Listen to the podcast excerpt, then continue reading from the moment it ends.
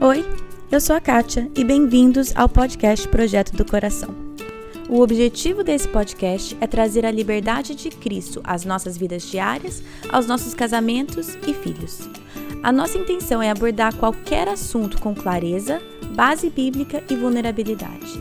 Eu realmente creio que Deus trabalha de formas diferentes em famílias diferentes, mas é nossa responsabilidade estar aberta à condução dele.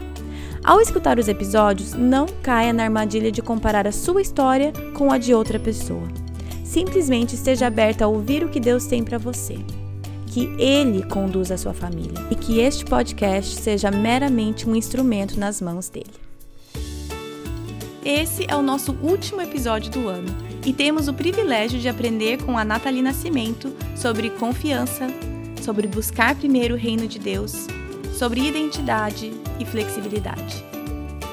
E, e a gente, quando muda de uma cultura para outra, a gente percebe o quanto Deus nos fez flexíveis. E isso é bíblico, né? Porque Ele não fez para a gente é, ficar nessa terra para sempre, né? Nós estamos de passagem aqui. Somos peregrinos, né? E tem muitos textos que falam sobre isso.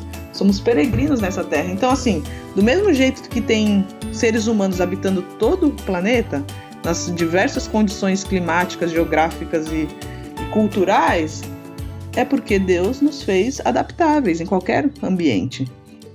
A Natalia é mãe de quatro filhos e eles são missionários em uma aldeia indígena. Vamos escutar e aprender um pouco do que Deus tem ensinado para eles nesses anos de ministério numa cultura tão diferente da nossa.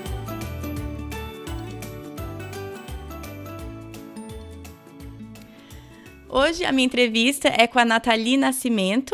Eu não vou falar muito do que eles fazem, porque é muita coisa, eu vou deixar ela mesma apresentar ela e a família, mas é um privilégio muito grande para mim entrevistá-la hoje. Eu venho acompanhando meio de longe o ministério deles faz algum tempo e, e eu tô, ah, e eu, a, a, eu conheci eles, na verdade, é através daquele primeiro projeto deles de Copa do Mundo, que eu compartilhei com vocês, se vocês estão acompanhando o podcast há um tempo, que eu achei muito legal e foi através daquele projeto que eu conheci vocês, Nathalie. Então, é, eu queria te dar as boas-vindas pro podcast e que você se apresentasse um pouquinho aqui pra gente. Olá, Kate, obrigada. Legal, né? Bom saber que a gente às vezes faz esses projetos, essas coisas, e de repente as coisas vão se conectando, né? Muito. E a gente acabou descobrindo que a gente conhece várias pessoas em comum, né? Pois é!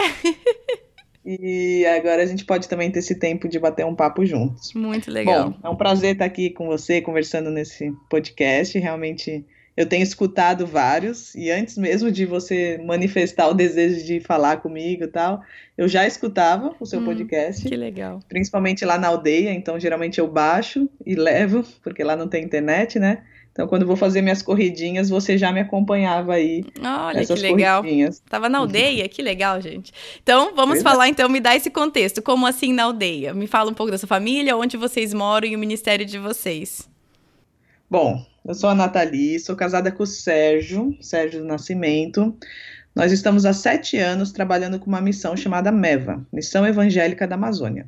Nós somos do litoral de São Paulo e fizemos o nosso, nosso preparo teológico no Palavra da Vida. Ele fez, meu marido fez mais no Palavra da Vida Norte, né, ali em Belém, e eu fiz no Palavra da Vida Sudeste mesmo, em Atibaia. Uhum. Então, nessa época que a gente se conheceu e começou né, a sentir esse desejo de servir a Deus integralmente, a princípio em missões, mas não tinha nada fechado. E a gente foi conhecendo alguns ministérios, alguma, fizemos algumas viagens, conversamos com várias agências missionárias, e então surgiu o encaminhamento aí de Deus para a gente estar tá trabalhando com povos indígenas. Atualmente a gente trabalha numa aldeia é, Sanumá, com o povo Sanumá. Eu não vou dizer muito região nem local, porque é meio complicado, mas sim, sim está trabalhando com o povo Sanomá, que é um subgrupo dos Yanomamis. Eles são bem isolados ainda. Fica a 400 quilômetros da capital de Roraima, que é Boa Vista. Uhum. Então, nosso acesso somente por aviãozinho, né? Aqueles aviãozinhos pequenininhos. E a gente está morando lá há cinco anos, nessa aldeia. Que legal. Há cinco anos nós chegamos nessa aldeia, construímos nossa casa. Foi um convite dos próprios indígenas, então, assim, não é uma aldeia hostil, que não quer presença de missionário, pelo contrário, tinha uma família já de crentes lá, fruto de um trabalho antigo de missionários americanos, Hum. E aí essa família continuava pedindo para a missão que queriam missionários morando na aldeia. E mais ou menos nessa época nós estávamos chegando na, na missão. Hum. Então foi a pedido deles que a gente foi morar lá. E já mudamos então quando a minha filha mais velha tinha sete meses. Bom, eu tenho três filhos uhum. e meio. eu tenho a Júlia, de seis anos, a Laila, de quatro anos, o Daniel, de dois, e o Pedro, que está chegando agora daqui a alguns dias, no comecinho de dezembro aí. Quem sabe a hora que sair o episódio já já vai já vai ter nascido, quem sabe. Talvez, realmente. Que legal. Então, o planejamento aí dos filhos de dois em dois anos é justamente por causa da gente morar na aldeia, hum. que a cada dois anos que a gente sai para fazer um período de divulgação, visitar as igrejas hum. e poder contactar nossos parceiros. Então, a gente já planeja os filhos geralmente nessa época. Hum. Eu tenho muitas perguntas, mas muitas, muitas, muitas. Porque a realidade é tão diferente e aí a minha vontade é, é, entender todos os detalhes. Eu vou, né, vou me segurar um pouco aqui, mas eu queria então que você me falasse, você mais ou menos falou, mas como vocês foram parar nessa aldeia específica? Tipo, como vocês souberam da necessidade dessa aldeia? Sim. Já tinha tido uma presença missionária mais de 50 anos atrás com esse povo numa outra região, não exatamente nessa aldeia uhum. que a gente mora. Então eles tinham um certo contato com a missão e a base da missão fica em Boa Vista. E o indígena, sempre quando ele tem um problema de saúde ou ele tem que ser removido, né, para tratar alguma coisa na cidade, ele tem acesso à capital e ele acaba tendo contato também com os missionários que estão lá e com a missão que representa então a, a Meva ali na região amazônica, né? Hum. E aí, esses contatos esporádicos, e a, e a Meva continuava fazendo visitas, apesar de não ter mais missionários morando lá, a Meva tentava continuar a manter um contato, de dar um curso, e fazer algumas coisas com eles. Entendi. Eles não falam português, né? Mas eles ainda tinham missionários que falavam a língua deles.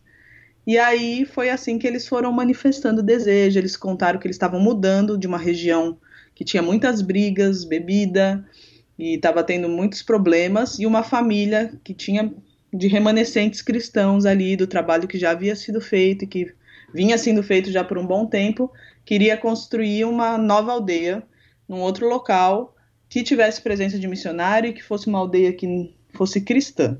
Hum. Então eles se mudaram, esse líder da aldeia, né, que se chama Pedro, começou a abrir uma pista de avião na, na selva mesmo, só com o facão, o machado que eles tinham junto com a uhum. família dele. Uau. E quando essa pista ficou pronta, então eles conseguiram mandar a mensagem, não sei ao certo como, de que eles tinham feito a pista para receber missionários. Hum. Então foi nesse contexto que a gente chegou, mais ou menos. Uau, que interessante. E, e, me fala um pouco, assim, a palavra talvez é um pouco, mas assim, o chamado de vocês. Como que como que vocês chegaram nesse ponto que vocês falam assim, é isso que a gente quer fazer, esse é o ministério que Deus tem chamado pra gente. Me conta um pouco do chamado de vocês, por favor. Então, o meu, o meu marido, ele já é filho de missionário, né? E os pais dele, na década de 90, receberam esse chamado para trabalhar com a missão, com a MEVA, uhum. e eles foram morar lá, então, na capital de Boa Vista, para ajudar, principalmente nos serviços da base. Até então, eles não moraram dentro de uma aldeia quando meu marido era adolescente, criança, né? Uhum. Então eles ajudavam em vários ministérios que tem na base, que tem necessidade, eles cuidavam dos filhos de missionários que na época, como não tinha essa coisa de homeschool e era muito complicado, então os missionários às vezes mandavam os filhos para estudar na cidade e eles meio que cuidavam dos filhos de todo mundo. Uhum. E aí quando chegava nas férias, cada filho voltava para a aldeia dos seus pais, né? Entendi. Hoje não existe mais esse ministério, mas ele já, já tinha o contato, meu marido já tinha o contato, e desde pequeno ele manifestou o desejo de, acho que com 10 anos, né, que ele foi, que ele falou, não, eu quero trabalhar e servir a Deus integralmente, e ele tinha essa inclinação para os povos indígenas. Hum. Já o meu caso foi bem diferente, eu não sou filha de missionários, eu cresci em Santos, urbana, de apartamento, e quando eu tinha uns 14 anos, num, num, acampamento, eu realmente entendi que eu podia fazer mais com a minha vida do que só ser crente, né? Uhum. Até eu já era convertida. E aí Deus começou a me incomodar, e naquele ano eu decidi que eu ia pelo menos fazer o seminário para aprender mais de Deus e para poder ganhar ferramentas e habilidades para servir a Deus onde Ele quisesse. Com 17 anos eu fui para o seminário, então, depois que eu terminei o colégio, e aí lá Deus começou a me incomodar e começou a arder essa coisa de missões no meu coração.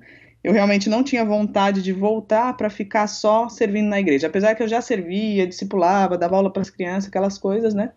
Eu gostava muito, mas eu queria poder alcançar pessoas que não tinham acesso, né? Hum. E é sempre chamado, a gente fala que o nosso chamado não foi especificamente para os povos indígenas, mas mais para pessoas de difícil acesso, hum. aqueles onde ninguém quer ir, onde é difícil ir, onde realmente poucos conseguirão chegar, né? Uhum. Então, assim, a gente se conheceu, e foi interessante que a primeira conversa que a gente teve, assim, quando ele começou a ficar interessado e tal, ele falou: Ó, oh, eu tô me preparando para ir para os índios e eu quero servir a Deus integralmente, tal, não sei o quê. E assim começou, então. Depois de um tempo eu fiz estágio, eu gostava bastante.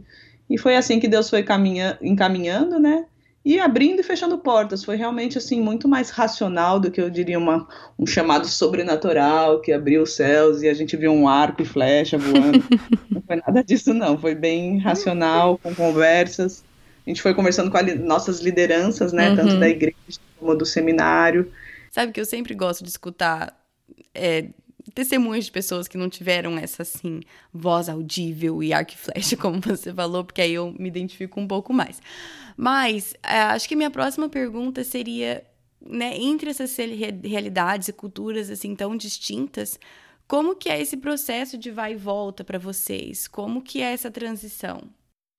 Então, acho que a primeira coisa que entre o vai e volta, queria falar um pouquinho sobre a ida, né, na verdade. Porque Sim. quando a gente fala aldeia, que a gente vê na TV hoje, em aqueles programas e tal, que, que a Globo faz sobre a aldeia, a realidade é bem diferente do que eu estou falando sobre a aldeia.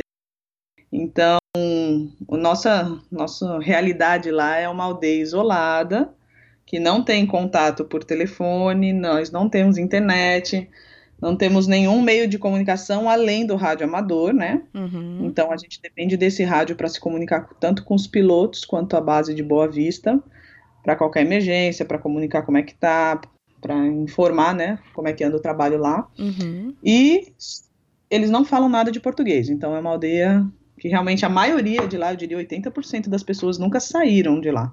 Nunca viram uma cidade, nunca viram um carro, tiveram pouco contato com homens brancos, vamos dizer. Uhum. Mas hoje a gente já tem um postinho do governo lá, então existe uma certa atuação do governo em relação à saúde. E nós cuidamos também da parte da escola lá, a escola deles, né? Reconhecida uhum. pelo MEC, escola indígena. Então hoje é o que tem lá.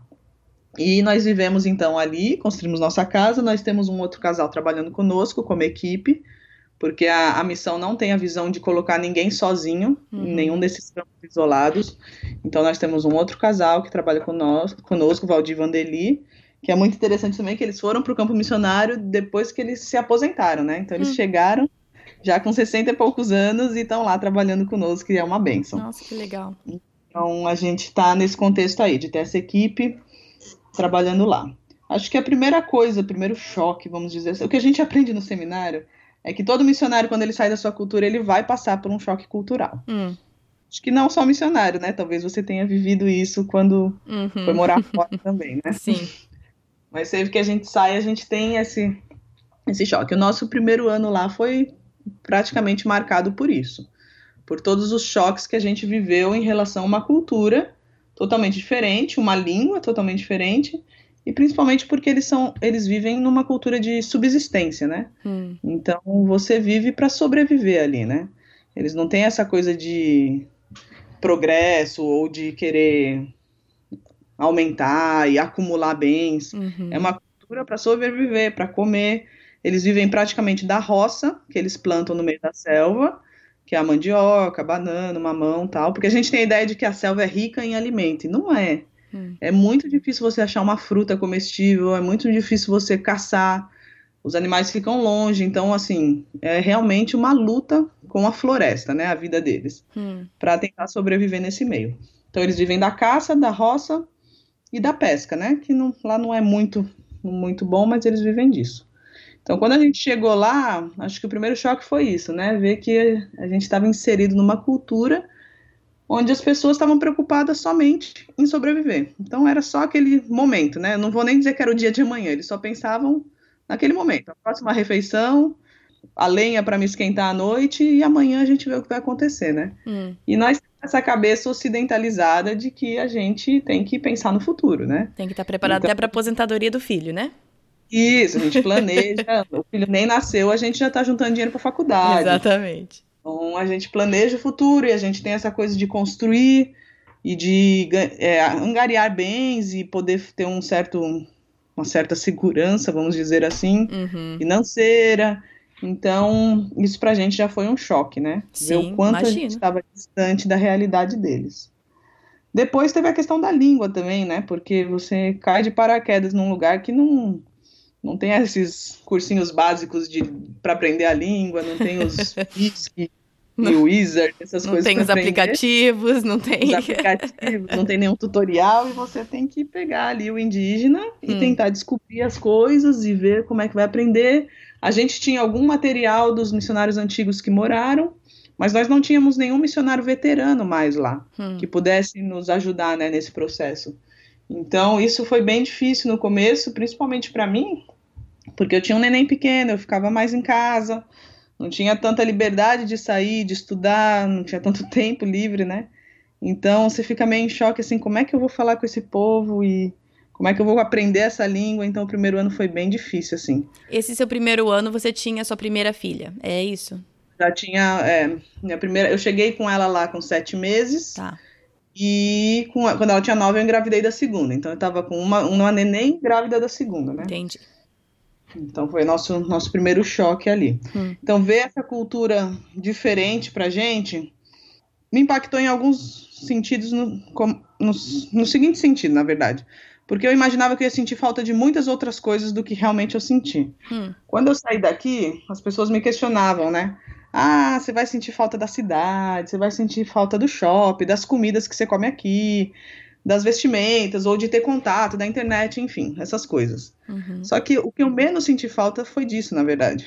Hum. Quando eu cheguei lá, acho que a primeira coisa que eu, que eu realmente me chocou foi que a gente sente falta de pessoas, né, na verdade. Hum. Então, e não, não é só assim a saudade da família, dos amigos, pessoas da sua cultura.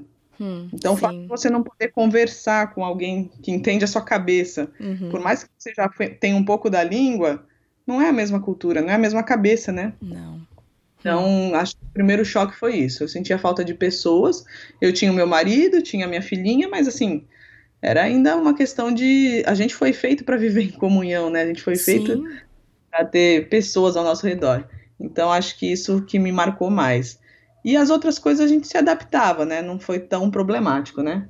Hum. Mas é mais ou menos isso que me chocou nesse primeiro ano. Descreve pra mim o trabalho que vocês fazem ali. Eu sei que você falou que vocês são responsáveis pela escola. É, um dia a dia típico de vocês na aldeia.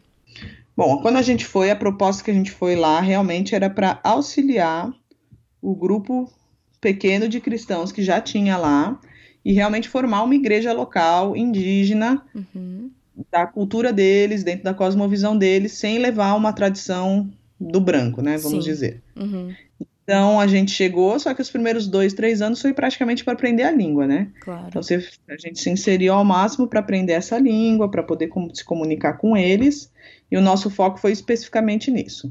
Hoje, agora depois de cinco anos, a gente ainda continua aprendendo a língua, ainda tem muitas coisas para aprender, Uhum. mas a gente já consegue focar no ministério. Então, o nosso ministério é basicamente o contato com a igreja, principalmente discipular o pastor. A gente tem um líder lá reconhecido por eles como pastor Hum. Discipular e fortalecer a liderança local para que eles, eles mesmos possam caminhar sozinhos. Uhum. A gente cuida da parte do ensino bíblico também, porque eles só têm o Novo Testamento traduzido Hum. e muitos não leem, né? Os mais velhos não leem, as crianças e muitas mulheres não leem. Hum. Então a gente tenta passar esse ensino de forma oral. Então todo domingo a gente se preocupa com isso, a parte do ensino bíblico, uma teologia sadia Uhum. e histórias do Antigo Testamento, porque eles não têm nada sobre isso traduzido. Hum, entendi. Aí a gente também faz as visitas, como a gente está numa região onde a gente mora, é uma aldeia de 120 indígenas, mas a região ali em volta tem seis comunidades, Hum. são mais de 600 indígenas, então a gente se preocupa com esses que estão ao redor também, que geralmente são os não crentes. Os que são mais crentes e que frequentam é a galera mais que está perto da gente ali. Entendi. Então, toda semana a gente tenta visitar essas comunidades, que é um raio de dois quilômetros, ou dá para ir andando, ou dá para ir de barco. Hum. Então, a gente visita essas outras comunidades e tenta falar e chamar e explicar o evangelho para eles, hoje que a gente já tem o domínio da língua. Uhum. Também a gente é responsável pelas reuniões de oração, as atividades na igreja com as crianças, eu cuido mais dessa parte, e meu marido mais com o ensino teológico. Fora isso, a gente se envolve com a escola, que é, uma, é o nosso departamento, Uhum. mas o, a outra, o outro casal de missionários acaba tomando mais à frente em relação a isso. Ela é pedagoga, então ela pode ajudar toda a questão da papelada e tal. Uhum. E a escola é o nosso ponto de pregação também. Lá a gente pode fazer devocional, pode usar a Bíblia para alfabetizar eles. Então, como é o único material traduzido que eles têm, é ótimo para a gente usar na alfabetização, né? Hum, sim. Então, acaba sendo um ministério também. Eu sou enfermeira, meu marido é dentista, mas nós não atuamos especificamente nessa área na aldeia. Entendi. Nós ajudamos quando precisa, como voluntários, mas tem o postinho de saúde do governo, Entendi. com pessoas assalariadas, com uma equipe que vem, vai, tem o, o rodízio deles lá. Mas assim, já meu marido volta e meia tá tirando dente lá e fazendo algum tratamento neles. Não dá para fazer muita coisa porque não tem todo o material, né? Entendi. De cadeira, compressor, aquelas coisas. Mas dá para pelo menos resolver ali um momento de dor, alguma coisa assim. E eu ajudo mais na parte dos partos, na verdade, porque como tem postinho para cuidar das, das doenças normais, Uhum. geralmente elas me chamam quando elas têm alguma menina que entrou em trabalho de parto. E lá eles têm filho muito cedo, né? Geralmente após a menstruação as mulheres já casam. Entendi. Então começa bem cedo, que as meninas de 13, 14 anos estão tendo filhos. Hum, Então eu já em alguns partos e ajudo em algumas emergências, picada de cobra, alguma coisa assim. Mas não é uma coisa muito frequente, né? É mais esporádico. Hum. Não é o foco do nosso ministério lá. que legal. Ah, isso já dá pra ter um pouquinho, né? Pra eu con- conseguir imaginar um pouco o contexto de vocês. E aí, mais uma vez, eu volto na pergunta. Da rotina, né? É, não, não, não da rotina necessariamente, mas é, você comentou, por exemplo, ah, você já deve ter sentido choque cultural. E sim, é, tanto indo pro Brasil nem tanto, mas voltando pra cá, por mais que eu sou americana, como eu cresci minha vida inteira no Brasil, quando eu vim pra cá é, para morar, tive uns choques culturais assim bem até significantes. E aí quando a gente foi morou um ano na Espanha também. Porém, tudo isso é né, países diferentes, culturas diferentes, mas é mundo ocidental para mundo ocidental, né? Então assim, tem eu imagino que os choques culturais que eu passei são bastante diferentes e menores do que os que você está me descrevendo. E aí eu queria saber, porque eu, eu mesmo eu tendo passado esses choques menores, eu olhando de, de fora de uma cultura, eu consigo enxergar algumas coisas. Quando eu saio da cultura do Brasil, eu consigo enxergar algumas coisas. Quando eu saio da cultura dos Estados Unidos, eu consigo enxergar algumas coisas. E da hispânica, da hispana também. O que, que vocês, ao saírem da aldeia, conseguiram enxergar com mais clareza da cultura brasileira urbana? Eu acho que nesse aspecto eu queria compartilhar três, três pontos, na verdade, que me chocaram e que me chocam ainda sempre que eu saio e volto. Uhum. E que a gente tem aprendido também com isso, né? Porque a gente acha, ah, o missionário vai, tá preparado e não sei o quê, e fez curso. Mas na verdade a gente chega lá e é tudo novidade, e a prática é bem diferente dos livros e da, da escola, né? Do seminário. Uhum. Então a gente continua aprendendo com isso. Mas acho que as três coisas que mais me incomodaram, né? Logo que eu cheguei lá e que, que foram lições para minha vida, Uhum. é, acho que a primeira é a questão do.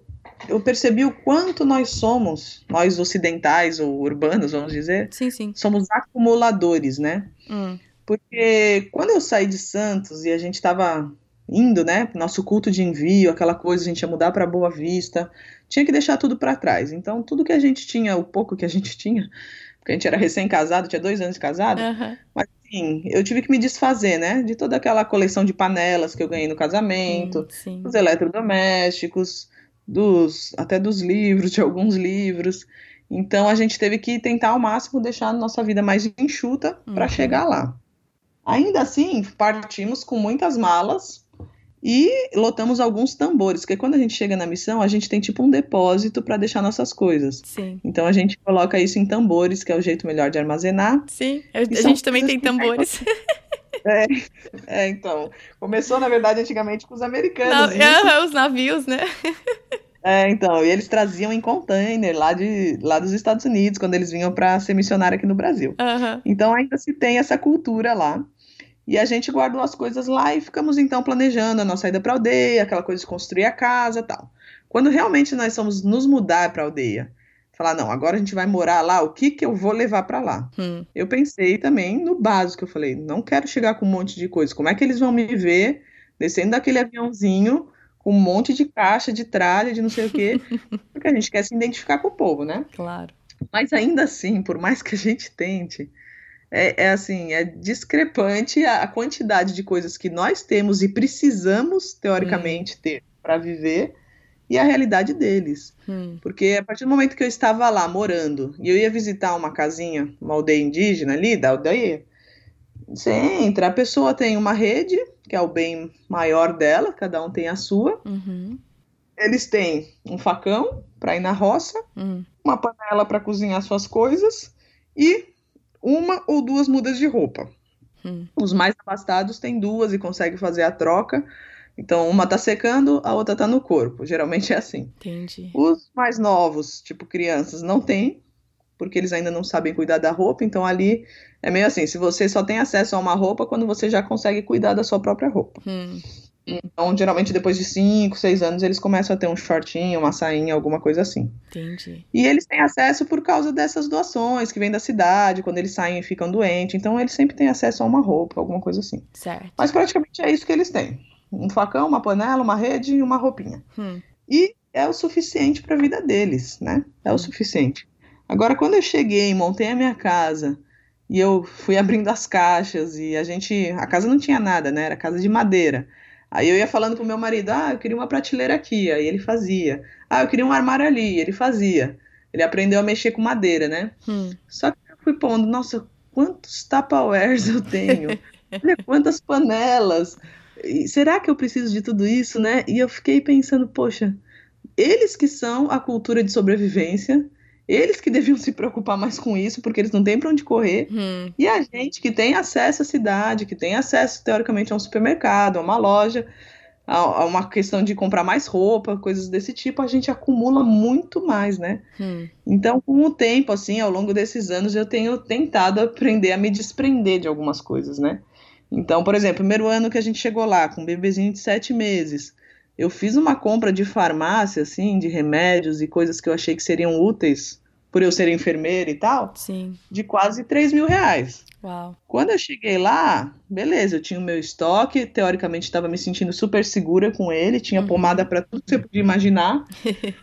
Passou um ano, tudo aquilo venceu e eu não usei, entendeu? E aí você fala, será que dá para manter esse padrão de ter um estoque de remédios, de coisas que vão vencer, sendo que tem o postinho que atende eles, poderia atender a gente? Então hoje, agora, depois de cinco anos, eu já não, não compro essa batelada de remédio, eu tenho ali um antibiótico ou outro reserva, principalmente mais específico, que a gente não encontra no, no comércio normal, Uhum. e só, porque as outras coisas não tem por que eu ficar acumulando isso, né? É Hum. até uma questão de. Eu sei que é difícil falar, mas às vezes a gente deixa de depender de Deus nesses aspectos, né? Sim. Então, assim, pra que, que eu preciso um monte de roupa, gente? Ali, ninguém tá ligando pra roupa que eu vou usar, se tá amassado, se tá suja, se eu usei no mesmo dia. Hum. Então a gente tem que manter um mínimo de roupas que até para eles verem que a gente é parecido com eles, né? Então as Sim. crianças repetem muita roupa no sentido assim de um dia tá secando, o dia tá usando, outro dia Sim. tá secando, Sim. e a gente tenta manter esse padrão de poucas roupas para poder se identificar, porque realmente não tem necessidade, não tem aquele dia, ah, hoje é roupa chique, hoje eu vou para a igreja, então tem que ser essa roupa. Hum. Ou eu vou fazer esporte, tem que ser aquela. Não, é mais ou menos o mesmo padrão, roupa fácil, que não amassa muito e que seca rápido. Hum. Então, a gente criou esse padrão para nossa família, né? Então, são coisas que a gente foi aprendendo com o tempo e que a gente tem aprendido de ver esse contraste de como os- a gente aprendeu a depender de coisas que necessariamente a gente não precisaria, né? Sim, eu acho interessante até que você colocou que demonstra uma falta de confiança em Deus. Às vezes parece parece um pouco duro dizer isso, tipo, ah, o fato de você ter um armário cheio de remédio, roupa, um armário cheio de roupa, uma dispensa cheia de comida, sendo que o mercado é ali na esquina, é, pode ser que demonstre uma, uma falta de confiança em Deus e E eu acho que você está certíssima, eu vejo isso na minha vida, que quando eu estou me sentindo talvez insegura com algo, a maneira que eu reajo é eu busco controle, que é mentira, né? A gente não tem controle uhum. de nada, mas aquela ilusão de controle. Então eu vou estar totalmente preparada para o que precisar, caso acontecer alguma coisa, né? E, é. e aí tá demonstrando. Não, não tô falando que se você tem muita roupa, você não confia em Deus. Não tô falando isso, só tô falando que muitas vezes o coração por trás realmente demonstra isso, né? Não, e sabe o que mais me choca agora quando eu volto? É que essa dependência das coisas nos limita. Hum. Porque quando você chega, quando eu chego aqui na cidade, encontro com amigas, visitar casas de pessoas que a gente vai se hospedar, alguma coisa assim, você vê a pessoa falando ou fazendo coisas que só, só se ela tiver aquele aparelho, ela vai fazer. Hum. Só se ela tiver aquele eletrodoméstico, ela vai fazer. Só se ela tiver acesso àquela roupa, ela vai em tal lugar. Hum. Então aqui acaba nos limitando, né? Sim. Do tipo, ah, eu só vou criar meus filhos se eu tiver acesso a um bercinho portátil, um bercinho no, no quarto, um, um tapetinho de EVA da marca Fisher Price, entendeu? E coisas desse tipo. Senão não dá para ter filho, né? Afinal. É, é, senão não serve. Porque todo mundo tem, porque tem Sim. que ser a mamadeira tal, porque tem. Então são coisas assim que a gente fica tão dependente que é difícil a gente sair desse, hum. desse ciclo. Sim. Né? E perceber isso. De que dá para viver com muito menos e não precisa ser tantas coisas, né? Hum. Sim, agora eu vou pegar o que você está me falando e eu vou colocar. Imagino que isso também esteja pegando no Brasil, mas essa moda minimalista, certo? Que não tem nada a ver uhum. com o foco em independência de Deus. Assim, pode ter ou não ter, não estou falando que não tenha necessariamente. Mas talvez faz um pouco esse contraste com essa, talvez, modinha de minimalismo que está agora, com isso que você está me falando de realmente ter o, ter o necessário e entender que, o resto, que tudo é provisão de Deus. Sim. É, eu acho que o pouco que eu tenho visto, né, dessa moda minimalista aí, algumas coisas me preocupam, outras realmente eu acho que é necessário, uhum. principalmente nessa parte de avaliar o quanto eu preciso ter de coisas para viver, sobreviver, criar meus filhos e tal. Uhum. Teoricamente desprendido de tudo, né? Uhum. O que me preocupa mais é que eles estão levando isso a ponto de essa questão das vacinas, que é uma, uma situação polêmica e tal uhum. Mas assim, ah, a gente tem acesso ao hospital, a gente tem acesso a, a avanços tecnológicos que facilitaram a nossa vida e que hum. facilitam. Assim como utensílios. Se você dizer, disser para um índio, você quer um facão? Ou você prefere fazer do jeito que você fazia antes, tentando fazer com a pedra afiada? Hum. Ele vai falar: não, eu quero um facão, eu quero uma havaiana, que vai proteger meu pé. Então, assim, é lógico que tem coisas que são úteis e a gente não vai abrir mão disso se uhum. a gente tem acesso. Agora, você tentar também tirar tudo, mas se está dentro, inserido dentro dessa realidade urbana, eu acho que vai criar um choque para a família e se acaba sendo até aquela coisa do ET, né? Hum. Do tipo, ó, eu tô, tô vivendo aqui, mas eu não quero usufruir disso. Não sei, é, é complicado, fica quase um, um, legalismo, né, nesse sentido. Uhum. Do, ah, aquilo que me convém, eu vou usar, mas aquilo que eu acho que não convém, eu critico os outros porque usam, né? Sendo é. que cada um tem suas diferenças e as suas questões de adaptação também, né? É, eu acho que eu, eu também, né, difícil eu falar da cultura no Brasil, mas o que eu vejo aqui com esse lance de minimalismo, muita coisa boa, é, tem me ajudado às vezes a repensar no que eu realmente preciso, tal, isso é legal, mas também é um, uma maneira das pessoas se sentirem superiores e se colocarem acima de outra pessoa.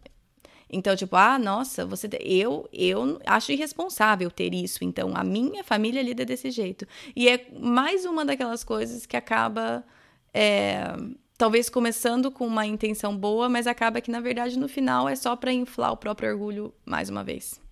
É, e você acaba também ter, querendo padronizar, né? Hum. É lógico que tem essa coisa do orgulho, ah, eu, eu preciso menos das coisas, eu sou mais dependente de Deus e tal. A gente tem que tomar cuidado com isso. Mas acho que um versículo que tem sempre nos guiado nessa questão, e principalmente quando a gente percebeu o quão acumulador a gente é, é aquele versículo de Mateus, o Sermão do Monte, né, Mateus 6, quando Jesus fala: Por que, que vocês estão se preocupando com o que vão comer, o que vão vestir e tal? Busquem primeiro o reino de Deus, a sua justiça e as outras coisas vão ser acrescentadas. Deus sabe o que a gente precisa. Hum. E Ele sabe que a gente precisa comer, a gente precisa beber, a gente precisa ter roupa. Mas Ele quer que a gente busque primeiro o reino dele e deixar ele, ele cuidar das outras coisas. Então, essa questão tem, tem muito assim falado conosco no sentido: isso é essencial hum. ou isso é um capricho? E não é errado ter caprichos. Não. Desde que isso não atrapalhe a sua busca de primeiro o reino de Deus, ou aquilo que você vai contribuir para o reino de Deus, ou como você vai investir e ajudar as outras pessoas do reino de Deus. Hum. Então, eu acho que tem, tem que dosar e cada família tem que conhecer o seu padrão também, né? Hum. Sim, eu acho legal você colocando os dois lados, por exemplo. O que faz sentido para a tua realidade na aldeia, talvez não faz tanto sentido para a tua realidade quando você está na cidade. E, e o que eu vejo, de novo, é bem diferente, mas saindo dos Estados Unidos, vindo para cá, saindo do Brasil, vindo para cá, indo para Espanha, voltando muitas vezes a gente se apaixona por uma coisa ou outra da cultura. Ah, porque essa aqui é muito melhor do que ali. E aí eu quero voltar para um país e colocar uma cultura que não encaixa ali, porque eu acho melhor, eu acho mais relevante, ou seja o que for. Tem muito disso com pessoas que mudam de país, né? Ou às vezes, por exemplo, vem para cá e quer fazer daqui dos Estados Unidos um mini Brasil. Não dá. Sim. Ou sai daqui, vai pro, pro Brasil e, ai, mas é que eu aprendi muita coisa nos Estados Unidos e agora eu vou então fazer um mini Estados Unidos na minha casa. Também não dá certo. Ou eu fui pra Espanha e agora eu quero fazer com que a Espanha seja. Não, não dá. Então, eu queria que você me falasse um pouco sobre talvez a, a, dificuldade, ou talvez só para mim a dificuldade, mas nessa ida e volta entre culturas, em sabendo isso, é, essa flexibilidade, esse, é, esse jogo de cintura. É, eu acho que eu tinha muito essa preocupação antes de ter filhos, e logo quando a gente chegou lá, porque eu pensava assim: eu sou dessa cultura, eu vim desse mundo urbano, uhum. meus filhos vão ser criados lá. Então, como que eles vão lidar com essa transição, né? Uhum. Porque eles vão ser criados na aldeia, mas vão frequentar muito a cidade, porque volta e meia a gente sai para alguma coisa, uhum. ou passa tempo, visita a família. E, e, será que eles vão fazer, né? Saber desligar e ligar ali o, o interruptor Sim. de cada cultura. Então, eu tinha muita preocupação em relação a isso, mas foi muito interessante ver como tem acontecido as coisas naturalmente, né? E aí entra um pouco do segundo ponto que eu quero falar, mas essa questão de quando você está num lugar e você consegue se inserir, por exemplo, quando a gente chegou na aldeia, e eu entendi que não, pô, eu tinha que desligar desse negócio de espelho, de maquiagem, de unha. Meu, é, na época da lama, de chuva, meu pé vai ficar horrível, vai ficar com lama com chuva. Não é falta de cuidado. É lógico que em casa eu vou limpar, vou cuidar, vou cortar a unha. Mas esse negócio de depender de manicure e tal, tinha que desligar disso. Uhum. Não tem como. Uhum. Mas isso não quer dizer que quando eu tô na cidade, eu não vou querer ir fazer minha unha, cuidar, claro. cuidar do cabelo, fazer uma depilação, seja lá o que for, né? Uhum. Então a gente tem que saber nesses dois aspectos. Com as crianças foi muito interessante, porque elas foram percebendo as diferenças. Então, quando a gente está lá, eles brincam de um jeito com as crianças de lá. Hum. Então, as brincadeiras são mais brutas, são mais sujas, são mais melequentas. e tudo rola mais, de uma forma mais, vamos dizer, UFC, assim, né? Quer pega-pega, vira quase uma luta. Gostei. Mas é normal, ninguém vai ficar com mimimi, ninguém vai chorar ou vai sair contando pra mãe, é normal. Sim. E elas têm que aguentar isso também, senão elas não brincam com ninguém lá. Uhum. Então, eles sobem na árvore, um faz maldade com o outro nesse sentido, de derrubar, de não sei o quê, e elas aguentam bem. As primeiras vezes que eu saí com a minha mais velha, ela queria brincar desse jeito com as meninas da cidade. Não deu certo. E aí, elas não aguentavam, lógico, porque elas não estão acostumadas. E aí sempre saía uma chorando, né? Sim. E eu tive que falar, filha, ó, aqui é diferente, a brincadeira não é assim, o pega-pega é só encostar, você não precisa derrubar. então, foi, foi uma adaptação. Hoje, eu vejo co como eles fazem isso tão rápido, né? Como as crianças. E aí é, é o que eu vou falar sobre ser flexível, né? Como as crianças também têm essa praticidade de entender que agora elas estão aqui e ela já brinca de casinha e brinca de fazer maquiagem, arrumar o cabelo, coisa que ela nunca vai passar pela cabeça dela e brincar com uma índia assim, hum, entendeu? Sim. Então elas percebem essa diferença. E naturalmente vai acontecer.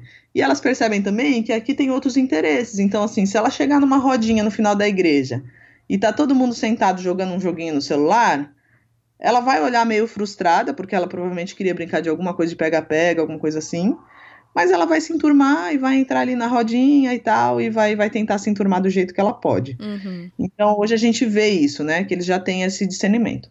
Mas a, primeira, a segunda coisa que me chocou nesse ponto aí, nesse aspecto, é o quão nós somos flexíveis. Hum. E o quanto Deus nos fez assim, né?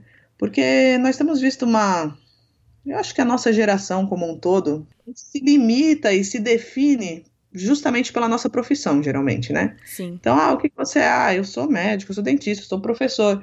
Ah, tá, então é isso que, que te define. Ou, ah, eu moro em tal lugar, meu estilo é esse, eu gosto de apartamento. Ah, não, meu estilo é casa, meu estilo é interior. Uhum. Ah, eu sou cuidadora de plantas, né? Eu gosto de animais. E aquilo, de repente, vira o seu mundo, né? Sim. E, e a gente, quando muda de uma cultura para outra, a gente percebe o quanto Deus nos fez flexíveis. E isso é bíblico, né? Porque hum. ele não fez pra gente é, ficar nessa terra para sempre, né? Nós estamos de passagem aqui. Exatamente. Somos peregrinos, né? E tem muitos textos que falam sobre isso. Somos peregrinos nessa terra. Então, assim, do mesmo jeito que tem seres humanos habitando todo o planeta, nas diversas condições climáticas, geográficas e, e culturais, é porque Deus nos fez adaptáveis em qualquer ambiente. Hum. Então, essa questão de, ah, eu mudei para outra cultura e agora não consigo porque eu sou brasileira. Tudo bem, você é brasileira, mas você pode se encaixar numa outra cultura, hum. você pode aprender outros costumes, você pode comer uma comida diferente hum. e aprender a fazer aquela comida. Então, Deus nos fez assim. E Sim. isso foi muito legal de ver, assim, na nossa vida, nessa mudança, nesses anos, é que quando eu tô lá, as minhas preocupações são outras, que vai passar pela minha cabeça diferente do que da cidade.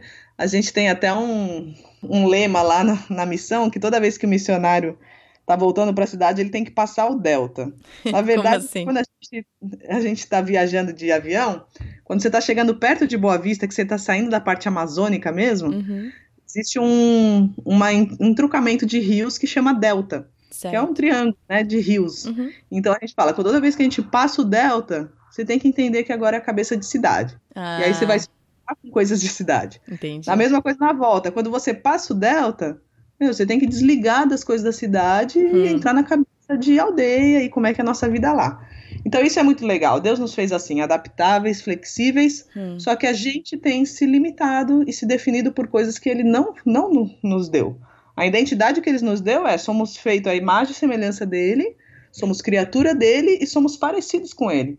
Então, assim, somos seres relacionáveis e seres relacionáveis se adaptam em qualquer realidade. Hum. Onde tem pessoas, a gente pode aprender a conviver e a se adaptar àquela cultura. É lógico que você nunca vai ser daquela cultura, Sim. porque você não nasceu ali, mas você vai poder conviver tranquilamente em qualquer lugar. Hum. Então, isso pra gente tem, ser- tem sido uma grande missão e para os nossos filhos também. Porque eu achava que agora, já com seis anos, quatro anos, elas iam reclamar mais do tipo, ah, meus amiguinhos, meus primos fazem assim, brincam com isso, brincam com aquilo. Mas é muito interessante que elas sentem saudade das duas culturas. Uhum. Quando a gente está aqui, elas ficam pedindo para ir para lá. Ah, porque eu queria estar lá, porque eu queria estar no Rio, porque eu queria estar brincando com meus amigos e tal. Quando a gente está lá, daqui a pouco elas começam a falar do sorvete, do shopping, do cinema. Hum. Então, assim, elas se adaptam às duas, elas sentem saudades das duas, mas também conseguem ver pontos positivos nas duas. Hum. E isso é muito legal, né? Sim. É, eu também cresci ne- assim como as suas filhas estão crescendo, obviamente com duas culturas bem diferentes do que as que elas estão. É, mas eu, quando você está falando delas, eu tô me identificando e tô me enxergando como criança também, porque eu também sabia ligar e desligar entre americano e brasileiro, né? Agora eu estou nos Estados Unidos, vou agir assim. Estou no Brasil, vou agir assim. Mas, mesmo eu tendo tudo isso, quando a gente veio pra cá pra morar, é, eu me senti mais rígida. Não sei se é porque adulto a gente, né, consegue, começa, como você falou, a identidade a tá enrolada em outras coisas. E eu gostei do que você falou, que a nossa identidade está em Cristo, tem que estar em Cristo, em quem Ele nos criou a ser, a imagem e semelhança de Deus. Mas, pelo menos, vou falar de mim, eu fui crescendo e a minha identidade foi sendo enrolada em outras coisas.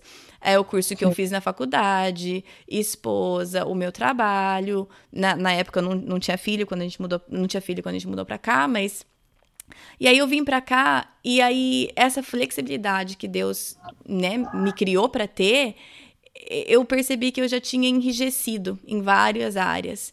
Então, eu achava que eu não ia conseguir me adaptar porque é, afinal, a cultura brasileira é muito melhor do que essa, né, quando eu mudei pra cá. É, ou afinal, não, isso é nojento. Ou isso é muito antipático, ou seja o que for. E aí eu comecei a perceber o quão rígida eu estava e eu era muito devido a uma, né, primeiro ponto é que a minha identidade estava fora do lugar, mas outro também era um senso de superioridade, de eu sei melhor, eu, eu sei o que é É. melhor, e isso aqui não é. Entende? Então, eu queria que você falasse um pouco, talvez, é, um pouco disso, como que, como que é difícil a gente perceber que uhum. a nossa identidade está no lugar errado. E pelo menos para mim foi bem dolorido esse processo. É, eu acho que tem uma, uma coisa que eu aprendi na época do seminário e que eu não tinha noção o quanto isso é verdade até sair da minha cultura, que é a tal da cosmovisão, né? Uhum. A gente falava muito disso em antropologia, com o professor e tal, ah, cosmovisão tal. E eu lembro que meu professor de missões, ele falava assim, ó, a gente tem que aprender a não julgar uma cultura pelos nossos próprios óculos. Uhum. Então, o óculos da sua cultura. E é muito verdade. O maior problema da nossa adaptação ou de não ser flexível em qualquer lugar é porque, na verdade, nós estamos julgando a outra cultura Sim. a partir dos nossos padrões. Só que toda cultura ela é completa em si, complexa e completa. Então, ela é formada dentro daqueles padrões e daquelas rituais e leis específicas daquela cultura e você tentar julgar ela com uma, uma lei e um padrão de fora, vai dar errado, com hum. certeza. Você vai se sentir ou rígida, nesse sentido, como você falou, ou se superior, hum. ou inferior também, como o caso dos brasileiros se sentem muitas vezes em relação aos europeus e os americanos. Também. Acho que a principal coisa para mim foi entender essa questão da cosmovisão quando chegou lá na prática. Por exemplo, como é que é um relacionamento de amizade na cidade? Você vai, você conhece a pessoa, você começa a conversar, você faz perguntas, mas não todas as perguntas, porque você ainda não tem intimidade. Hum. Você tem essa pessoa, você conta um pouco, mas você também tem um limite, e assim vai crescendo uma amizade. Certo. Como é que rola um relacionamento de amizade entre os índios? Primeira coisa, ela vai chegar, uma índia no caso, e vai me pedir alguma coisa. Hum. E se eu negar, ela vai entender que eu ainda não quero criar uma intimidade. Hum. Aí, se eu, de repente, em alguns momentos eu abrir der alguma coisa, ou aceitar o pedido dela, ou de repente ir lá e negociar um negócio com ela, aí ela vai ver que eu tenho mais abertura comigo. Hum. Toda conversa minha, toda vez que elas vão visitar, que elas vão lá embaixo, rola esse negócio da troca. Porque é uma cultura baseada na troca, no escambo, desde os primórdios aí, né? Então, eles têm sempre essa questão, até a, a amizade, eles medem pelo quanto de intimidade eles têm de pedir coisas para você ou não. Entendi. Se você não é muito amigo, ele não vai te pedir muito. Mas se ele já se sente bem amigo seu, ele vai te pedir mais coisas. Isso não quer dizer que você tem que dar. Mas ele quer saber se ele tem abertura para te pedir. Hum. Então é interessante isso. Se eu fosse julgar pela minha cultura, o que, que eu ia falar? Caramba, né? Esses índios são mó pidão, não tô mais aguentando. nem me conhece direito. É, nem me conhece, vem aqui pedir minhas coisas e tal. Mas na verdade não, eu vejo que é o quanto elas se sentem pé, próximas de mim e têm hum. intimidade para isso. As que não se sentem, as de aldeias mais distantes, elas geralmente chegam mais assim, com o pé atrás. Às vezes conta uma história para pedir alguma coisinha, entendeu? Entendi. E as outras já não, já tem mais liberdade. Então é quando você para de julgar hum. pela sua cultura. Outra coisa que assim, eu sempre fico meio. Quando eu cheguei lá foi um choque a questão do infanticídio. Eles ainda praticam, hum, né? A questão um de matar o, o recém-nascido, né? Por diversos motivos. E aí, agora, quando a gente volta para as cidades e a gente comenta sobre esse assunto nas igrejas, em palestras, seminários, e aí a gente fala: ó, eles acreditam que eu, quando a criança nasce, se ninguém tocou nela, se ninguém levantou, aquela criança não tem vida. Hum. Então, se ela tem um defeito, se ela foi fruto de adultério, se ela é uma criança rejeitada que eles não querem, eles acham que eles podem praticar um infanticídio, matar aquela criança. Hum. Todo mundo entra em choque. E eu também entrava em choque. É horrível, Sim. realmente. Sim. Mas se você for comparar, culturalmente falando, com aquilo que nós cremos hoje na nossa cultura sobre aborto, uhum. é a mesma coisa. Sim. Ah, porque até a oitava semana ele ainda não tem vida, porque o tubo neural não foi formado. Então pode matar. Uhum. Ah, porque, entendeu? A gente Sim. dá argumentos baseado naquilo que a gente crê, naquilo que a gente conhece de ciência e tecnologia. Se as índias tivessem acesso a fazer um aborto intrauterino, é lógico que elas fariam, mas elas não têm. Então foi se criado esse método de que ah, a criança não tem vida enquanto ninguém tocar. Uhum. A partir do momento que alguém pegou aquela criança, não interessa se tem defeito, se ela não quer tal, pegaram, ninguém mais pode matar, porque uhum. ela tem vida. É, e é o método de justiça deles, e é as leis deles. Então, assim, se a gente olhar pela nossa, pelos nossos óculos, é horrível. É uma coisa assim que realmente arrepia só de ouvir. Mas se a gente for comparar com a nossa cultura, não é muito diferente, né? É, é aquele lance também. Eu, não sei se, se essa palavra tá certa ou não, mas é, entre aspas, tipo pecados culturais. É, que parece que toda cultura tem aquele alguns, alguns de estimação. Que, por exemplo, matar criança é uhum. errado? É errado, ponto. Você não tá falando que tá certo. Mas a gente acha muito pior o do outro e fecha o olho pro nosso, né?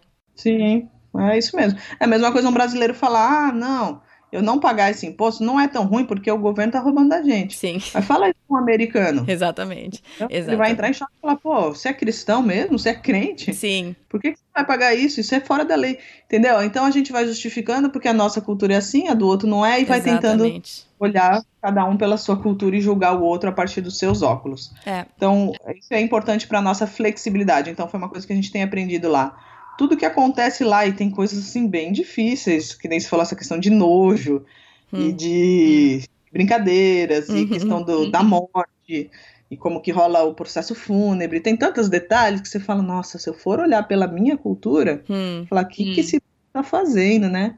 Mas, ao mesmo tempo, pensa colocar um índio no meio de São Paulo para entrar no... Ó, um exemplo básico que aconteceu lá uma vez.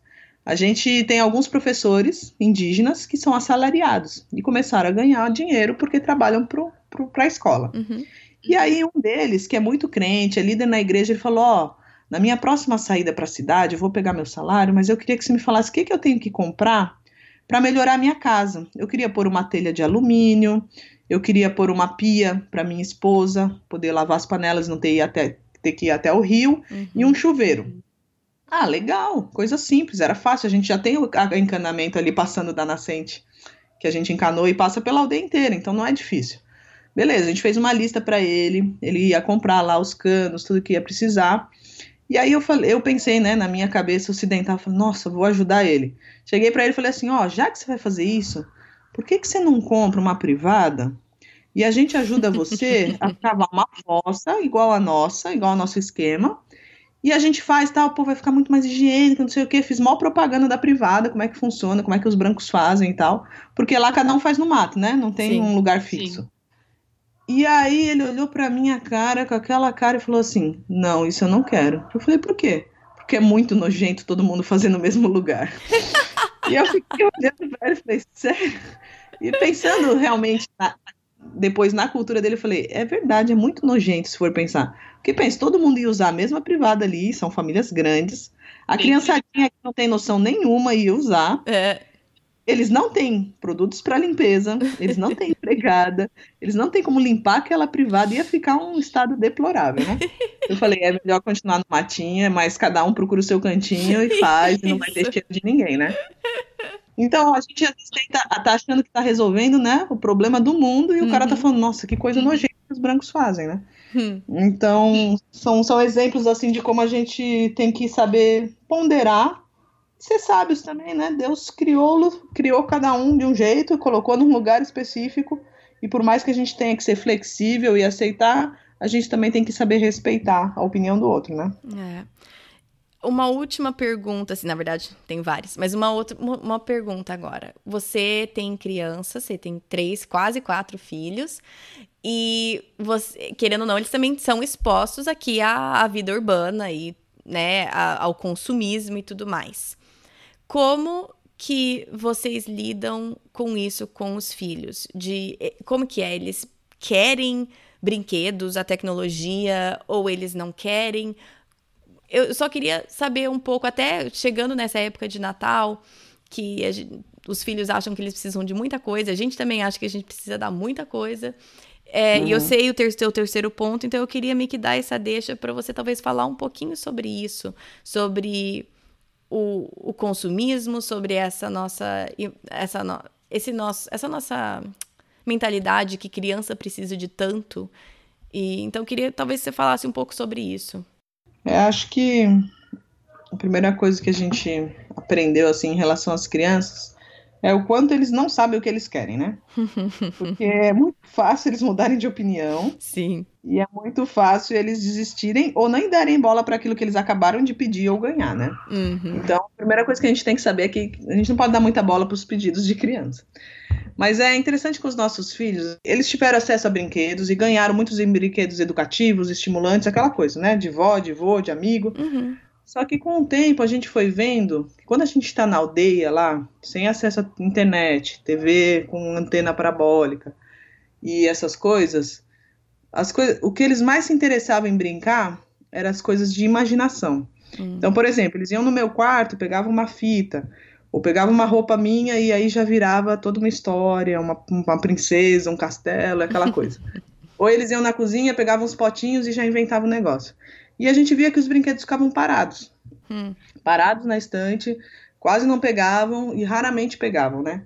E com o tempo a gente foi vendo que isso era constante na aldeia, mas na cidade nem tanto.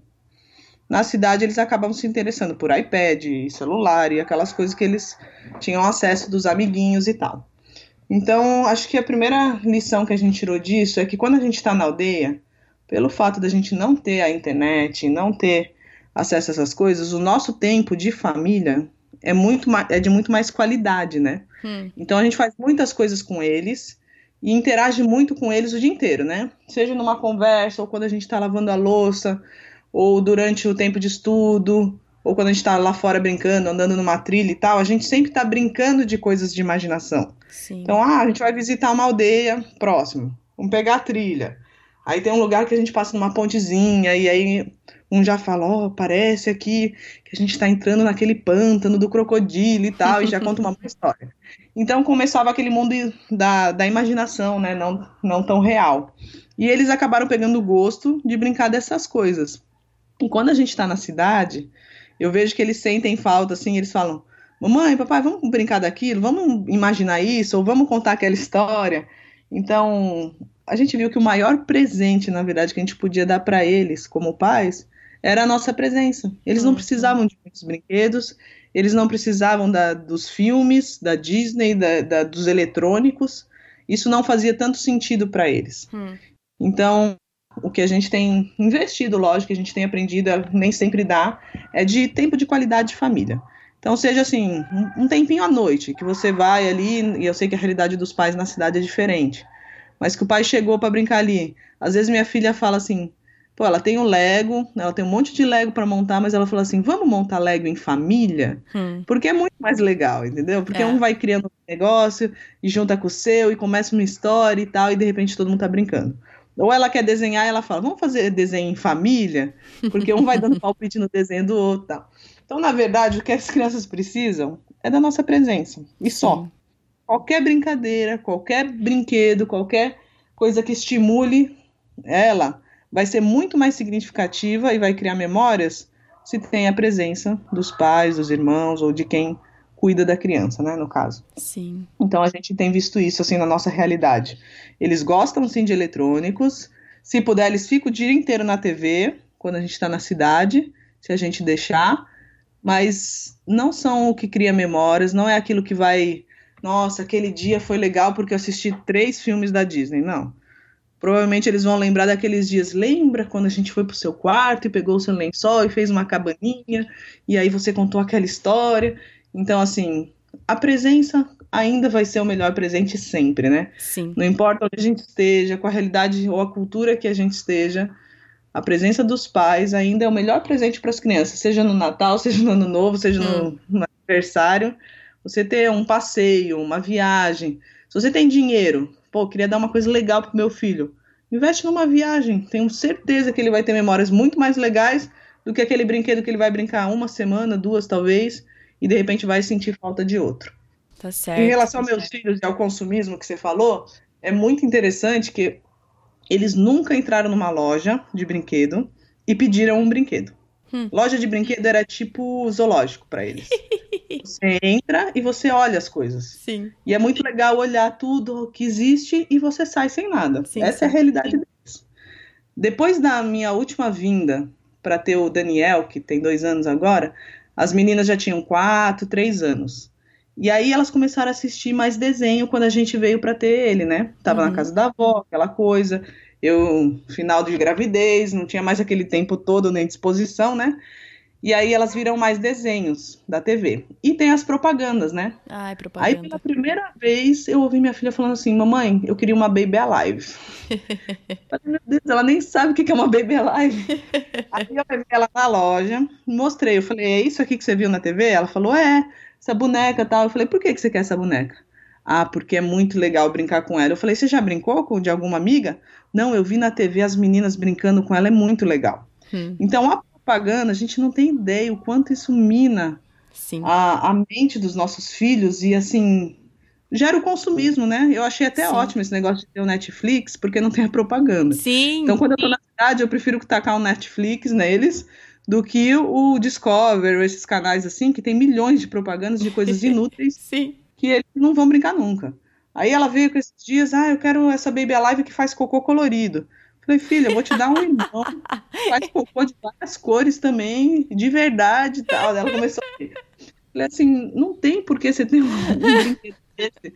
E ela ganhou no Natal esses brinquedos assim e ficou largada, sabe? Chega lá, ela não sabe nem o que fazer com o negócio. Porque não é tão legal igual a propaganda, entendeu? Nunca é, nunca é tão legal quanto a propaganda. Então, assim, hoje, o que eu invisto na, nos brinquedos dos meus filhos, né? Que eu falo, não, isso eu faço questão de comprar. Livros, uhum, lógico, uhum. que estimula muita criatividade. E agora eles estão entrando na, na, fase de leitura, mas a gente sempre leu muito para eles. E a gente tem uma coisa que é o nosso brinquedo preferido lá, que é uma caixa que eu chamo baú da imaginação. E aí eu vou, sabe, nesses 1,99 ou loja de festinha? Uhum. E aí eu compro óculos, chapéu, gravata, espada, não sei o quê, e boto lá, tudo porcariazinha, de 1,99. Sim. E panos e tal. E, meu, com aquele baú, nossa, elas podem brincar o dia inteiro e não se cansam, sabe? Hum. Porque você inventa qualquer coisa, entendeu? E são brinquedos baratos, você não precisa gastar 300 reais, 500 reais num brinquedo. Né? Pois é. tá certo.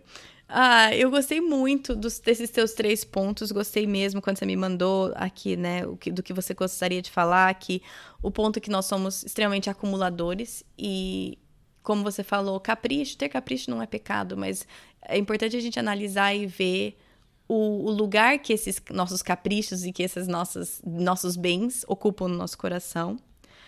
É, o segundo, de flexibilidade e se não temos mais essa flexibilidade, o que, que aconteceu? Porque Deus nos criou assim.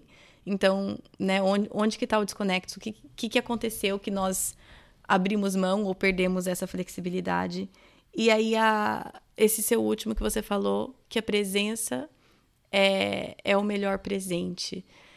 E, e eu queria que você falasse um pouquinho agora, só do que. De, eu sei que nosso tempo está acabando, mas eu queria que você falasse um pouquinho porque, obviamente, a sua realidade é de homeschool, porque não, não tem escolas ali para você educar suas filhas. Eu queria que você falasse um pouco dos materiais que você produz, como você faz isso com seus filhos e até como alguém pode te seguir, apoiar o ministério de vocês e também até ter acesso a esses materiais também. Tá, então, em relação ao homeschool, o homeschool, na verdade, caiu no meu colo meio de de lambuja, assim, porque não existia outra opção. Uhum. Eu tive que começar a pesquisar sobre isso quando a minha filha nasceu, porque eu falei, ó, a gente acabou de chegar no ministério aqui, conseguimos mo montar uma casa, estamos morando na aldeia, e eu não quero que quando ela chegar com seis anos, eu tenha que sair da aldeia para ela estudar. Sim. Então era uma questão, assim, ministerial a gente resolver esse, esse impasse.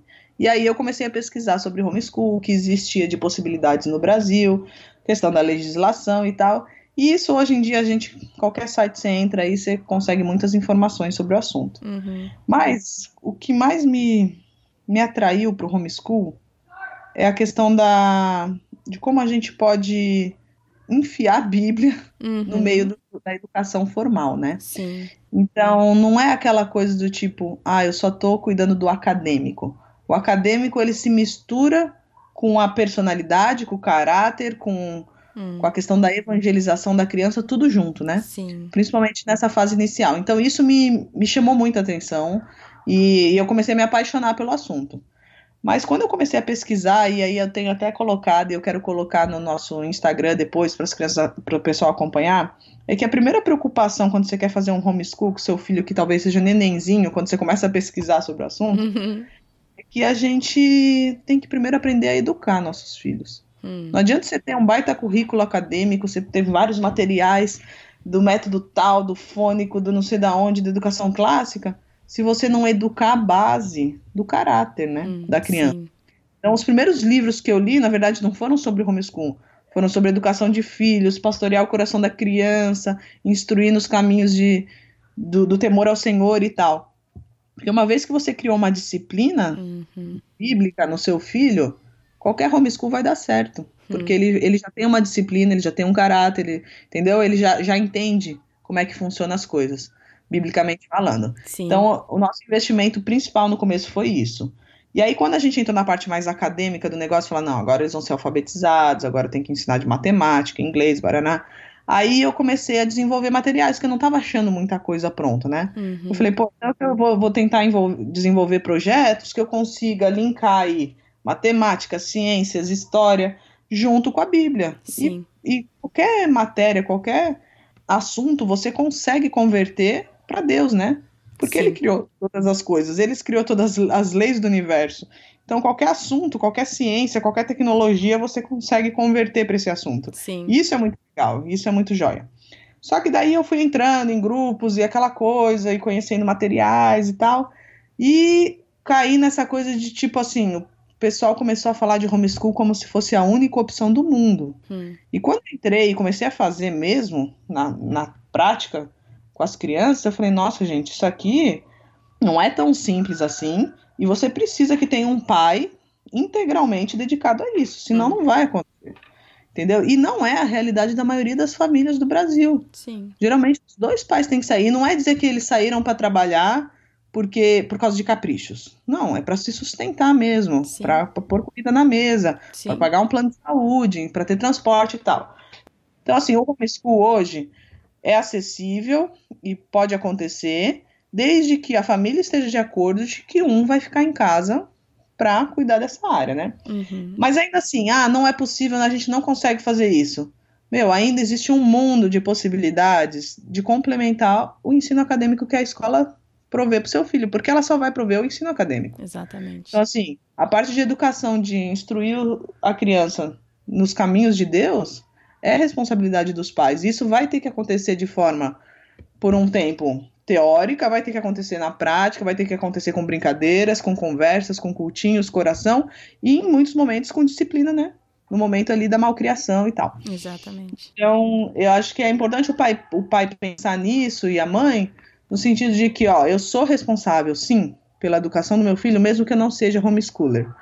Mas, ao mesmo tempo, eu não preciso dizer que, ah, só quem ama os filhos, então, é porque escolheu o homeschool como uma melhor opção e largou tudo porque ama os filhos e quer ensinar. Não é verdade. Uhum, a realidade sim. não é essa, entendeu? Então a gente tem que tomar um pouco de cuidado nesse sentido, de que são realidades diferentes, mas ainda assim somos responsáveis pela educação cristã Exatamente. e a, o caráter nosso filho, né? A instrução do nosso filho. Exatamente. No nosso caso, tem rolado da seguinte forma: a gente começou a desenvolver materiais, mas eu vi que eu não ia conseguir também desenvolver materiais para sempre.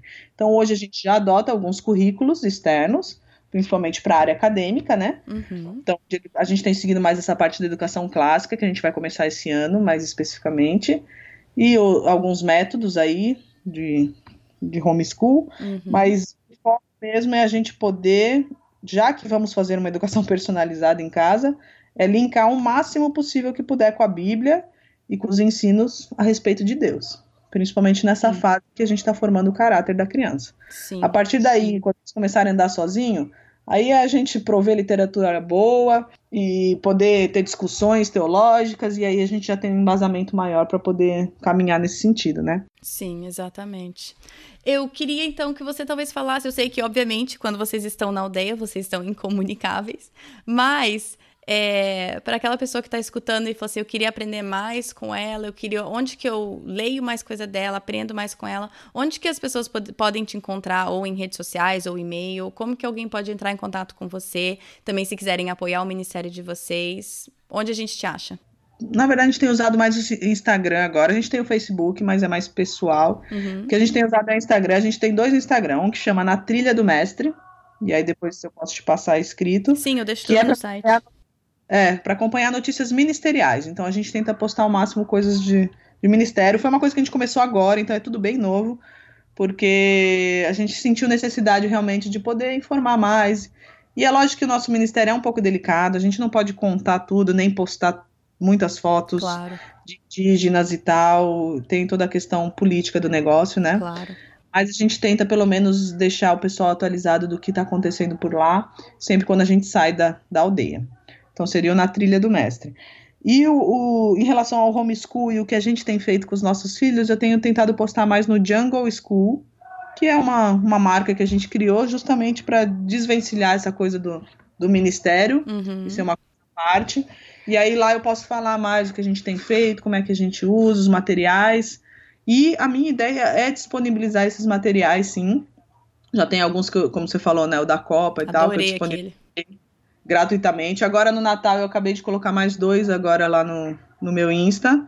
Acho que hoje já deve estar ativo lá, que é dois calendários do Advento. Olha, que um legal. do Natal na natureza, que é um calendário mais complexo, que a gente todos os dias, né, de dezembro tem uma devocional relacionada à história do nascimento de Jesus com algum item da natureza. Que legal. Então, você vai fazendo uma busca por esses itens e aí tem todas as atividades para fazer em família. É bem completo. Como eu, esse ano, vou estar com o neném nascendo no meio do calendário do advento, eu fiz um mais simples, que é o que eu vou usar esse ano, que é bem, bem básico, tem lá, são cartõezinhos, e aí vem um, um versículo para contar a história do Natal, um pouquinho da história, uma tarefa bem básica, que geralmente não é coisa de escrita, nada, são coisas simples para fazer, uhum. e um presentinho que é, na verdade, uma lembrança relacionada àquele, àquele dia, né, aquela devocional. Muito então, um legal. presentinho que você vai dar para criança. Então, eu já disponibilizei esses dois gratuitamente, tá lá no Insta. Quem quiser seguir, que quiser entrar, baixar, pode baixar. E a partir do ano que vem a gente quer montar assim um site, talvez uma lojinha para disponibilizar os outros materiais que a gente tem de projetos que dá para fazer em casa, seja você homeschooler ou não, para fazer com seus filhos, para gerar diálogo sobre a Bíblia e sobre assuntos acadêmicos também, né? Então Muito aí legal. pelo dá para ir acompanhando lá. Muito legal. Olha, para encerrar, eu queria perguntar como que nós podemos estar orando por vocês, pela sua família e pelo seu ministério. Bom, acho que os meus pedidos básicos de oração no momento são esse nosso tempo agora final de gravidez, né? A chegada uhum. do Pedro, nosso retorno para a aldeia. Se tudo der certo, se nascer de parto normal, a criança estiver bem, a gente deve voltar final de janeiro. Um pouco antes dele fazer um mês, a gente geralmente já volta para a capital e volta para a aldeia. Então, esse é o nosso plano inicial. Outro pedido constante nosso é o aprendizado da língua, que por mais que uhum. nós já estamos lá há cinco anos e falamos confortavelmente a língua e conseguimos nos comunicar, ainda tem muita coisa para aprender. A gente sabe que quando a gente entra em assuntos bíblicos e profundos e conceitos abstratos é muito difícil. Então a gente precisa muito de orações para continuar progredindo nesse aprendizado da língua deles, para transmitir com veracidade e com fidelidade a palavra de Deus, né? Hum, a gente não quer sim. criar heresias também lá. Então a gente tem que tomar muito cuidado com isso.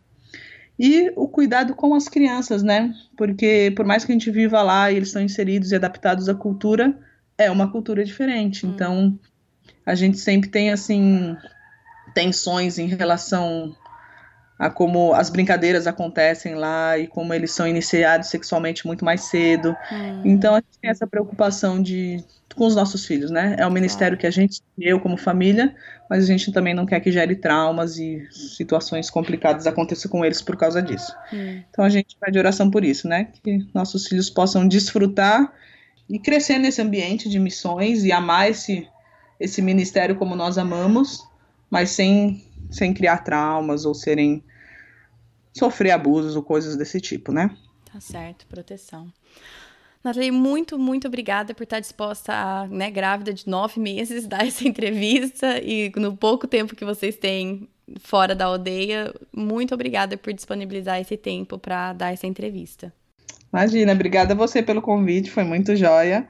Realmente é um privilégio poder participar e assim, tem abençoado a minha vida cada cada entrevista que eu escuto, cada podcast que eu tenho levado lá para a aldeia, escutado tem tem sido edificador para minha vida, eu espero que também possa ser para a vida de outras pessoas. E é bom saber que a gente tem essa rede de apoio, né, de mulheres e famílias que têm discutido assuntos que são relevantes e que podem nos motivar e saber que tá todo mundo caminhando junto e tentando fazer a coisa certa junto, né? Gente, esse aspecto que a Nathalie acabou de falar aí do podcast, que a gente tem essa rede de apoio, por mais que né, a gente não se conheça pessoalmente e, e tudo isso daqui seja bem né, distante, no sentido que é tudo tecnologia, eu, é o aspecto que eu mais gosto de fazer esse podcast, é sentir que tem essa rede que as pessoas. É, que eu me identifico com as pessoas, que as pessoas estão passando por situações parecidas, ou mesmo em circunstâncias tão diferentes como a da Nathalie e da família dela. As lutas de criação de filhos muitas vezes são muito parecidas. Então, isso para mim traz um, um consolo enorme. Então, eu concordo 100% com o que a Nathalie falou aí no final. O, o quão importante para mim é conhecer essas pessoas que eu tenho o privilégio de entrevistar, escutar um pouquinho da história. Eu sei que é um pedaço minúsculo, mas já é o suficiente para eu sentir, me sentir abraçada, de certo modo, né? Como eu já falei mil vezes, isso não substitui a tua igreja local, não substitui uma comunidade, né, cara a cara, que você pode realmente abraçar a pessoa. Mas para mim é um, é um privilégio muito grande. E eu vou ser bem sincera com vocês. Quando eu desliguei com a Nathalie, a minha vontade era sair daqui. Tipo, não, vou sair desse aqui, dessa nossa situação, do nosso mundo, do, né, dessa nossa realidade, eu quero ter outra realidade. Eu quero que meus filhos sejam livres disso, daquilo. Ou seja, a minha reação inicial foi exatamente o que a gente conversou aqui, eu e a Nathalie, sobre não querer fingir que a minha realidade é uma que não é. Não tentar forçar uma cultura completamente fora de onde eu vivo. Então, eu, o, esse é o trabalho, entre aspas, a, a saída fácil, né? é tentar pensar, ah, então eu preciso fazer isso ou mudar completamente a minha realidade. Isso, entre aspas, é a maneira fácil de eu tentar solucionar um problema. Claro que não é fácil sair da minha realidade, mas é fácil achar que eu só consigo isso se eu sair dessa realidade. O difícil é realmente fazer o processo pensar, não, como? Como criar os meus filhos? de uma forma que não é focada no consumismo, por exemplo, aqui que eu moro nos Estados Unidos, que é o país do consumismo. Como criar os meus filhos de uma maneira que é adaptável à cultura onde eu estou, mas não aceita todos os valores que essa cultura impõe, que ensina outros, que busca o caráter de Cristo, busca acima de tudo o reino de Deus. Essa é a conversa mais difícil, esse sim é o ponto mais complicado. Então, eu quero, né, me propor, eu e meu marido, a gente conversa tanto sobre isso, a, a fazer o duro, o árduo trabalho de criar os meus filhos, criar os nossos filhos inseridos nessa cultura, mas ao mesmo tempo com os valores eternos. Então é aquela coisa, né, de ser estar no mundo, mas não ser do mundo, de ser peregrinos. Tanto que quando a Natália falou isso, me chamou muita atenção que a família do meu avô, do, né, os pais do meu pai, tudo na casa deles chama uma palavra peregrino em inglês, sojourner. O, o endereço da rua, assim, eles moram no, numa fazenda, então ele, meu vou colocar o nome que ele quis na ruinha dele ali, né? Então é, é a rua do peregrino, tudo é peregrino, porque o que meu avô mais queria é que a família dele lembrasse que nós não somos desse mundo, estamos só de passagem. E então, o que, que eu posso fazer vivendo aqui no subúrbio americano para que esse valor seja refletido na minha vida, na nossa família, na cultura da nossa família. É, não sei, não tenho uma resposta pronta. É uma coisa que a gente está constantemente trabalhando e até se eu tivesse uma resposta pronta seria bom, mas não ia servir para você, porque a tua realidade é diferente. Então, vamos fazer o ar do trabalho de não só desmerecer tudo que a Nathalie falou, não desmerecer o que ela falou, mas tipo falar assim, ah, isso, descartar. Ah, isso não é para mim porque eu não moro numa aldeia. Não vamos fazer isso. Também não vamos ficar completamente, ai, então aqui, então eu tô, né, condenada a criar filhos consumistas, não sei o quê, porque a gente vive nessa realidade. Também não vamos fazer isso. Vamos olhar, Deus, olha onde eu estou inserido. Essa é a minha cultura, essa é a minha realidade financeira, essa é a minha realidade de país, de cultura. O que o que, que eu preciso fazer? O que, que eu preciso mudar para que os valores da nossa família reflitam os valores da Bíblia? O que, que nós precisamos fazer para que, acima de tudo, a gente busque o reino de Deus? É um duro trabalho, é... tem vezes que a gente faz melhor e pior, mas vamos então se propor a, a fazer essa pergunta e, e colocar isso né, perante Deus. Bom, com isso, encerramos o nosso ano de podcast. Começamos em fevereiro, né? Então, fevereiro de 2018. Então, não completou exatamente dois anos, mas o ano de 2019 está oficialmente encerrado aqui no podcast Projeto do Coração. O podcast ele volta com episódios novos e tudo normal no dia 10 de janeiro. Então, quatro sextas-feiras sem episódios e no dia 10 de janeiro tudo volta ao normal. Eu também, como eu tenho feito, eu fiz em julho, eu vou fazer novamente a partir de amanhã, né, sábado, dia 7 de dezembro, eu vou estar completamente fora das redes sociais também. Eu tenho uma amiga querida ajudando com o Facebook, outra amiga querida ajudando com o Instagram. Então, se você tiver pergunta ou coisas assim, pode continuar perguntando, elas vão te ajudar respondendo. Mas é, eu vou ser sincera aqui com vocês, foi uma decisão um pouco difícil para mim, porque advento, eu adoro participar e a gente vai fazer as coisas aqui em casa, mas eu também adoro mostrar. Vou ser sincera aqui com vocês. Eu gosto de mostrar para vocês o que a gente faz e é uma luta diária minha é, de não mostrar muita coisa. E eu não digo que é errado mostrar de forma nenhuma, mas eu conheço meu coração, eu sei quais são as dificuldades que eu tenho e, e para mim uma das grandes dificuldades é essa comparação que as redes sociais trazem assim tão naturalmente, lindamente, né, pronta pra gente, que é comparando, eu querendo mostrar o que eu tô fazendo e aí acabo me sentindo superior, olha como a nossa família é legal, o que, que a gente faz, ou e é e e ou, tudo ao mesmo tempo. Eu me sinto superior e inferior, tudo ao mesmo tempo. As redes sociais também, né, trazem esse, essa maravilha desse misto de sentimento no meu, no meu coração. Então, ou ao mesmo tempo eu me sinto inferior. Eu olho o que outras pessoas estão fazendo e eu tenho uma dificuldade grande em não me comparar, em não me sentir inferior e não achar que então eu preciso fazer mais. Então, essas folgas assim das redes sociais, do podcast, são uma maneira de eu deixar Deus tratar meu coração. Não, de forma nenhuma eu tô dizendo que isso, isso é o que todos deveriam, deveriam fazer. É aquela mesma coisa. O exercício não é pegar uma regra pronta de outra pessoa e colocar na gente. Não, é o exercício é falar assim, Deus, como, quais são as minhas dificuldades, o meu coração, o que, que eu preciso fazer. Então, para mim, uma das coisas é, é sair completamente das redes sociais. Então, tudo que eu fizer aqui em casa com os meninos, com o Thiago, né, com a nossa família, vai ser simplesmente pra gente. E não vai ter aquele pinguinho lá no fundo, aquela coisinha no fundo de tirar foto para mostrar, para compartilhar. Porque é uma coisa que eu tenho dificuldade. Então, né, abrindo o coração aí pra vocês, mas é uma das razões pela qual eu vou ficar vou ficar fora. Várias de vocês pediram pra, ah, mostra quando você fizer essa atividade, que é muito querido, e, e eu sinto muito lisonjeada de vocês quererem saber e quererem ver. Principalmente até o lance do pão da amizade, que as pessoas estão bem confusas. Gente, eu sinto muito, talvez eu não deveria ter proposto uma coisa difícil, complicada desse jeito.